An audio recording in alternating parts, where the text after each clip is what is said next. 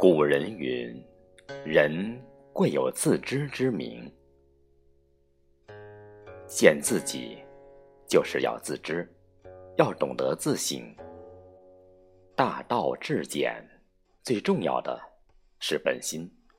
认清自己需要安静，需要回归本心，于是见自己就成了一个人存在的基础。看不见自己的人，只能在生活的高山下负重而行。见自己，就能够接纳自我。金无足赤，人无完人，任何人都有自己的弊病和长处。见自己，不因优点而骄傲，不因缺点而自卑，既不虚荣自满、自我陶醉。也不认为自己无能无用而自我贬低。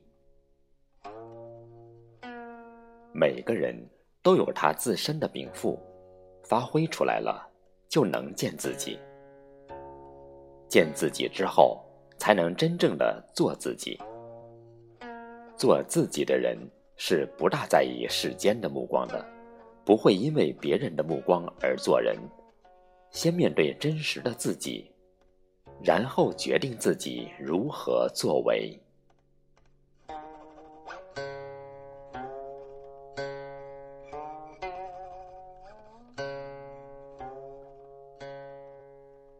一个人如果只懂得看自己，便会陷入自我为中心的误区当中，光看到自己而看不到其他的东西，便会作茧自缚，最终难免会害了自己。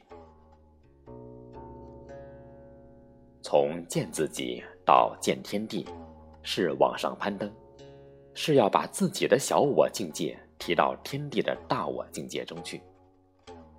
以地为躯干，以天为魂魄，以山川河流为血脉，这便是所谓的顶天立地。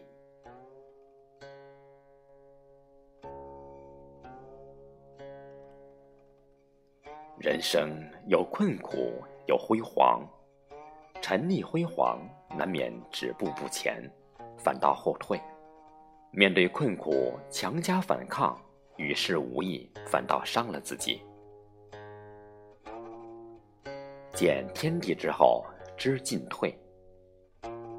进退不仅是个人的事，因为人活在天地之间，一进一退，必然要看清前路后路。看清自己的进，会不会撞到其他人的退？自己的退，是不是却踩了其他人的路？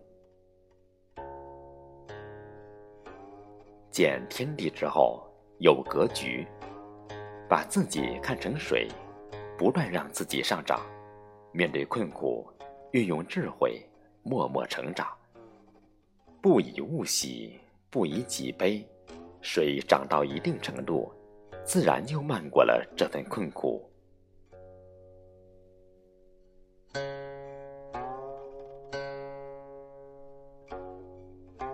如果把生命的过程当作是一种修行的话，在见自己和见天地之后，再去见众生，就是一种慈悲的觉悟。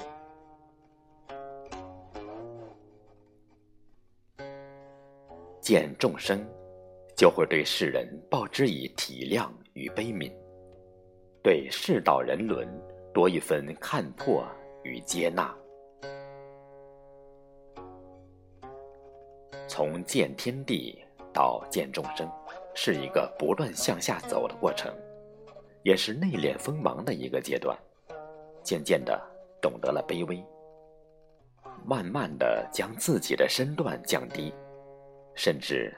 根植到泥土里去。这个阶段的人是谦和、淡然而又深邃的。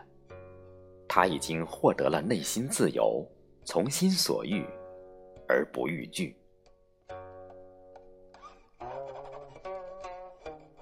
所谓的见了众生，便是没有了自我的感觉，学会了放下，以众人心为我心，以众人见为我见。两者合二为一，正如老子曾说过的一句话：“圣人无常心，以百姓心为心。”